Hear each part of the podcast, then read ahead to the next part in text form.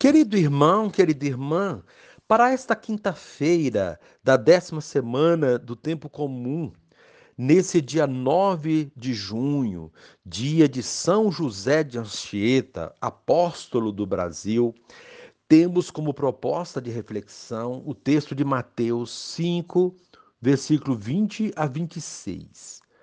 Naquele tempo, disse Jesus aos seus discípulos: se a vossa justiça não for maior que a justiça dos mestres da lei e dos fariseus, vós não entrareis no reino dos céus. Vós ouvistes o que foi dito aos antigos: Não matarás. Quem matar será condenado pelo tribunal. Eu, porém, vos digo: todo aquele que se encoleriza com seu irmão será réu em juízo. Quem disser ao seu irmão, patife, será condenado pelo tribunal. Quem chamar o irmão de tolo, será condenado ao fogo do inferno.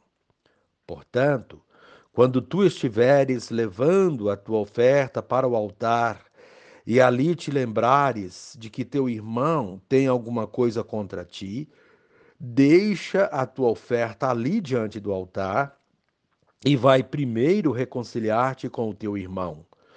Só então vai apresentar a tua oferta. Procura reconciliar-te com teu adversário enquanto caminha contigo para o tribunal.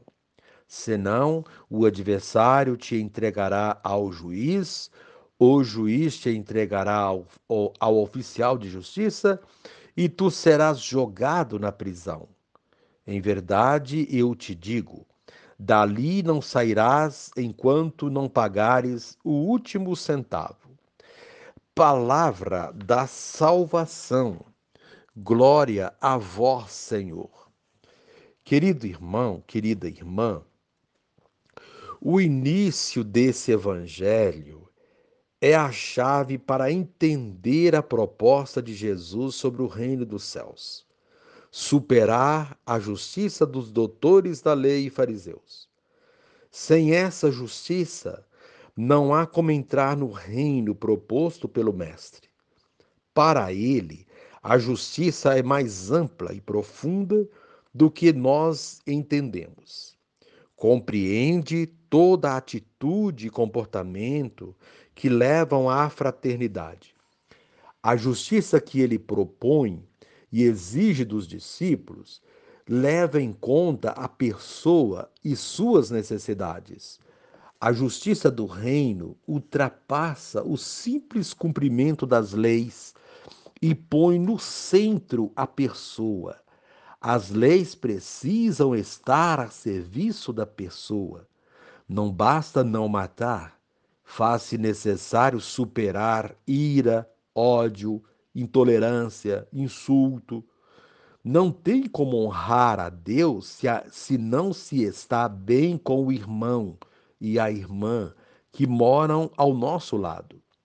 O verdadeiro culto a Deus é dar o primeiro passo para a reconciliação com os outros. O culto a Deus não substitui a caridade. Querido irmão, querida irmã, como é importante refletir sobre esse texto de, desse sermão, faz parte do Sermão da Montanha. Jesus falava muito do reino de Deus. Ele anunciava que o reino de Deus estava próximo, com muitas histórias e, e parábolas. No Evangelho de Mateus, escrito para as comunidades de origem judaica, para evitar referência direta a Deus, fala-se do reino dos céus. No Sermão da Montanha, Jesus foi relendo a lei de Moisés e com o acento do novo tempo do reino de Deus. Assim, o mandamento que proíbe o, o homicídio, não matar, precisa ser entendido de maneira ainda mais profunda. Trata-se também de não maltratar não humilhar as pessoas, não ofender com insultos e xingamentos. A reconciliação com os irmãos é uma condição para que Deus aceite nossas preces e oferendas. querido irmão, querida irmã, a proposta desse dia, realizar gesto que mostre sua consideração pelos outros. E neste momento, reze assim comigo: Senhor Jesus, infunde em nós a justiça do reino de Deus. Ela nos envolve com o manto da misericórdia e da reconciliação, condições indispensáveis para que nossas obras sejam agradáveis a Deus. Amém. Querido irmão, querida irmã, dando continuidade à reflexão da palavra de Deus, da liturgia desta quinta-feira, da décima semana do tempo comum, nesse dia 9 de junho, dia de São José de Anchieta, apóstolo do Brasil, você poderá acompanhar na sua Bíblia os textos, Primeira de Reis, 1 de Reis, capítulo 18, 41 a 46, o texto de Mateus 5, 20 a 26, rezar o Salmo 64. Uma vez que você já ouviu a proclamação do Evangelho com a reflexão, você agora poderá acompanhar a leitura do, do livro dos Reis e a continuação da reflexão aplicada à vida. Naqueles dias, Elias disse a Acabe: sobe, come, bebe, porque já ouço o ruído de muita chuva. Enquanto Acabe subia para comer e beber, Elias subiu ao cume do Carmelo, prostrou-se por terra e pôs o rosto entre os joelhos, e disse ao seu servo: Sobe e observa na direção do mar. Ele subiu, observou e disse: não há nada. Elias disse, disse-lhe de novo: Volta sete vezes. À sétima vez, o servo disse: Eis que sobe do mar uma nuvem pequena como a mão de um homem. Então Elias disse-lhe: Vai dizer a Acabe que prepare o carro e desça, para que a chuva não o detenha. Nesse meio tempo, o céu cobriu-se de nuvens escuras, soprou o vento e a chuva caiu torrencialmente. Acabe subiu para o seu carro e partiu para Jezrael. A mão do Senhor esteve sobre Elias, e ele, cingindo os rins, correu adiante de Acabe até a entrada de Jezrael. Palavra do Senhor. Graças a Deus. Querido irmão, querida irmã, a obediência e a fidelidade a Deus marcam a primeira leitura e o evangelho de hoje. Ambas, cada uma à sua maneira, mostram quão importante é manter-se fiel a Deus, mesmo nos momentos difíceis, quando tudo parece representar uma ausência de Deus. Assim, a primeira leitura mostra Elias nessa sintonia com Deus, obedecendo, confiando e pedindo. E a resposta de Deus vem no tempo certo. Os que ouvem e obedecem ao profeta também recebem as benesses dessa confiança em Deus. Elias profetizava em meio à aridez de uma seca terrível que assolava a região. Mesmo vendo tudo seca à sua volta e as pessoas sofrendo as consequências desta de, da, da estiagem, não perdeu a fé e não titubeou em obedecer a Deus.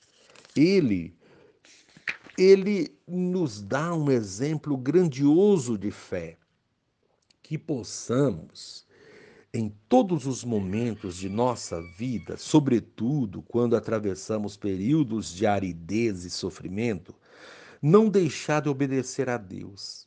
Ele vem em nosso auxílio no seu tempo e nos socorre nas aflições. Quem confia vê a manifestação de Deus. Quem não confia fenece no deserto. Para que os desertos se transformem em verdes pastagens, no sentido figurado do tempo, do termo, é preciso que haja a prática da justiça, mas uma justiça que supere a dos doutores da lei fariseus. A justiça divina que não paga o mal com o mal. Ao contrário, retribui com bem os males que recebe, colocando um fim no ciclo interminável do mal. Jesus, no Evangelho, diz exatamente isso aos seus discípulos. Se a justiça de vocês não superar a dos doutores da lei e dos fariseus, vocês não entrarão no reino do céu. Até então, a lei de Deus era vivida como norma. Quem não a vivesse era passível de punição e marginalização. Assim sendo, tornou-se algo meramente mecânico e feito por pura obrigação, vazia do seu verdadeiro significado. O que Jesus propõe é viver essa lei por amor. Quem ama não se limita a cumprir as normas. Para elucidar essa nova prática, Jesus recorda que quem não tiver uma prática da justiça que supere a dos mestres da lei dos fariseus, não entrará no reino dos céus. Ou seja, a lei de Cristo é fundamentada no amor ao próximo e não no medo de ser punido ou preso. Quem ama não pratica nenhum ato que possa ofender o seu irmão. E se isso vier a ocorrer, se resolve imediatamente essa questão, pedindo desculpas, acertando-se com ele enquanto é tempo. Vemos, portanto, o mandamento do amor suplantando o legalismo. Com tudo isso, a liturgia de hoje nos ensina a ter atitudes de respeito ao próximo, porque existe amor em nosso coração e não por medo de punições. Existem muitas formas de matar e não apenas e não apenas aquela que literalmente tira a vida de alguém. Matamos o nosso irmão quando o diminuímos em sua dignidade, quando não o respeitamos, quando somos injustos, quando fazemos ou falamos algo que o prejudique ou que desmereça como pessoa, aquele que anula o seu irmão, que não dirige a palavra ao seu irmão, é uma forma de matar. O silêncio, certos silêncios são mortíferos reparar esses erros e nos esforçarmos para que não continuem ocorrendo é o caminho para que nossa justiça supere a dos doutores da lei e fariseus. Querido irmão, querida irmã, que nossa vida de comunidade, seja ela na igreja, na família ou em qualquer outro segmento da sociedade, seja pautada por relações de justiça a justiça da qual fala Jesus no evangelho de hoje. A justiça, fruto do amor, a justiça que gera a verdadeira paz.